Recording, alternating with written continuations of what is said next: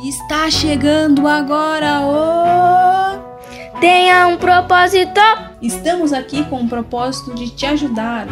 Gruda o ouvido no podcast e faz tudo o que nós vamos te ensinar. Todos que estão chegando por aqui, por favor, fique conosco, pois Deus tem algo grandioso para sua vida. Você crê? Deixe seu sim, eu creio. Vamos falar de algo muito forte e que se você fizer o que vamos te ensinar, você vai arrebentar. Sobre o que vamos falar, filha? Toda grande conquista começa com uma decisão. Eu tenho uma pergunta para você.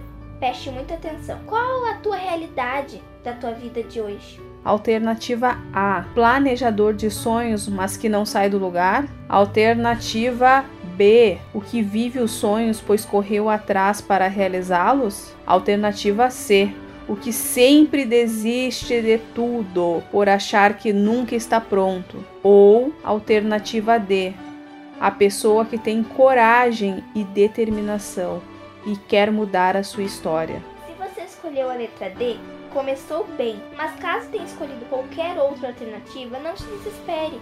Nós estamos aqui para te ajudar. Vamos te ajudar a mudar o seu presente e o seu futuro. Você vai começar mudando agora para obter o resultado tão desejado. Olha esse versículo da Bíblia que forte. Na verdade, é uma parábola, a parábola dos dez talentos. Porque isto é também como um homem que, partindo para fora da terra, chamou os seus servos e entregou-lhe os seus bens. E a um deu cinco talentos, e a outro dois, e a outro um, a cada um segundo a sua capacidade.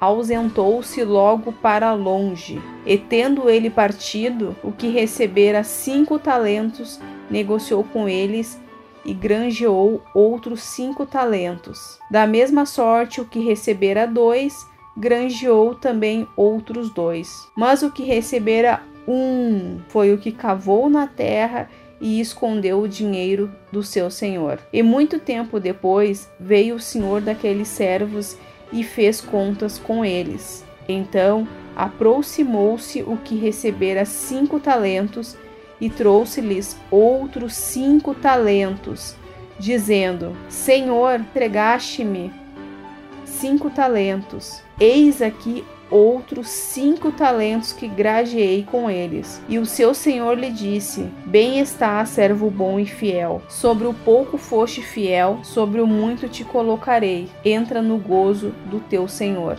E chegando também o que tinha recebido dois talentos, disse: Senhor, entregaste-me dois talentos. Eis que com eles granjeei outros dois talentos. Disse-lhe o seu senhor: Bem está, bom e fiel servo. Sobre o pouco foste fiel, sobre o muito te colocarei. Entra no gozo do teu senhor. Mas, chegando também o que recebera um talento, disse: Senhor, eu conhecia-te, que és um homem duro, que ceifas onde não semeastes e ajunta onde não espalhaste. E atemorizado, escondi na terra o teu talento. Aqui tens o que é teu. Respondendo, porém, o seu senhor disse-lhe: Mal e negligente servo, sabias que ceifo onde não semeei e ajunto onde não espalhei? Devias então ter dado meu dinheiro aos banqueiros, e quando eu viesse, receberia o meu com juros. Tirar-lhe-ei, pois, o talento, e dá-lo-ei que tem os dez talentos. Porque a qualquer que tiver será dado, e terá em abundância, mas ao que não tiver até o que tem, ser-lhe atirado. Lançai, pois, o servo inútil nas trevas exteriores. Ali haverá pranto e ranger de dentes. Essa parábola ela está em Mateus, capítulo 25, versículo do 14 até o 30. Jesus quer nos ensinar, nós não podemos ficar parados esperando um milagre cair do céu. Se você tem potencial e acredita em você, o que está esperando para começar? Preste muita atenção. Se você praticar o que nós estamos te ensinando, sua vida financeira, a sua situação pode mudar. Mas lembre-se, Deus tem que ser o seu primeiro sócio. Deus, ele tem que estar dentro de todos os seus planos.